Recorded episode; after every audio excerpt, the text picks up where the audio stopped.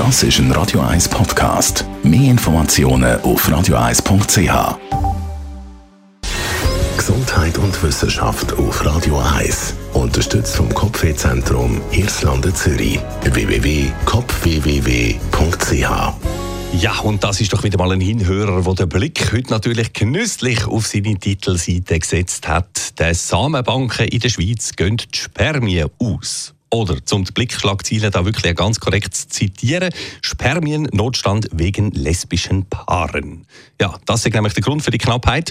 Seit einem halben Jahr ist zusammen mit der Ehe für alle bekanntlich auch die Samenspende für lesbische Ehepaare legalisiert worden. Und das hat jetzt bei den Fruchtbarkeitskliniken eben zu einem grossen Ansturm geführt, heisst es.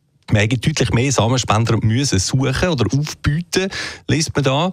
Und zwar einerseits einfach einmal wegen der grossen Zahl von lesbischen Ehepaaren, die die Samenspende in Anspruch nehmen dann aber auch wegen der Ansprüche von diesen Paaren. Ungefähr in der Hälfte von allen Fällen ist es nämlich so, dass beide Ehepartnerinnen, beide Frauen ein Kind wollen bekommen und zwar vom gleichen Spender. Und das ist dann logistisch viel komplizierter, wegen diversen Vorschriften, die es gibt. Unter anderem dürfen in der Schweiz pro Spender nicht mehr als acht Kinder geboren werden, etc.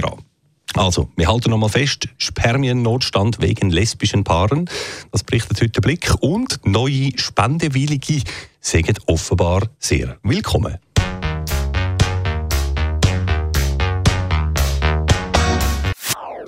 Das ist ein Radio 1 Podcast. Mehr Informationen auf radio1.ch.